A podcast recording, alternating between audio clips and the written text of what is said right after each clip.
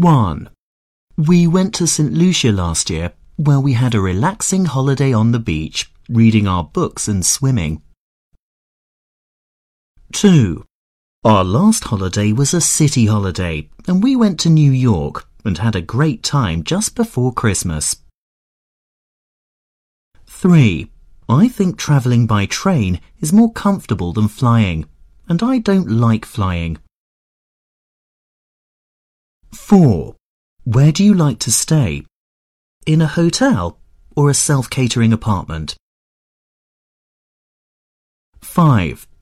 I've been riding on and off since I was eight or nine, and I love horses, and I've never played polo before, and apparently Argentina is the place to learn.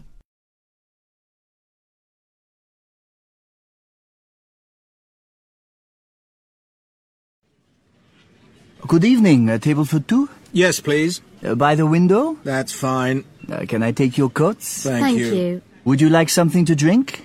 Uh, yes, please. Could I have an orange juice?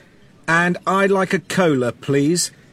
And can we have a bottle of mineral water? Certainly. Uh, the menu? Thank you. Tonight's special is chicken à la chef de Saint-Germain de Paris Rive Gauche. What's that? Uh, it's uh, grilled chicken with potatoes and green beans. Is it French? Uh, not really. But it has a French name. Well, that's true. it's very good. Are you ready to order? Yes, I'd like some soup and the special. The same for me, please. Thank you.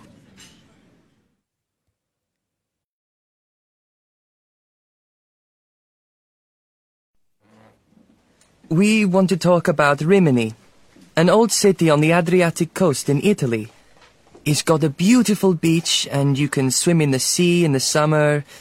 One of the most important places in Rimini is the cathedral and also the Arch of Augustus. Ah, but for me, the most important place is the beach. Yes, for me too.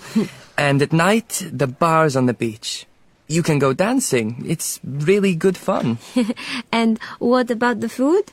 Well, uh, a typical food from Rimini is puntarelli, or pasta with fresh vegetables, but the fish is really amazing.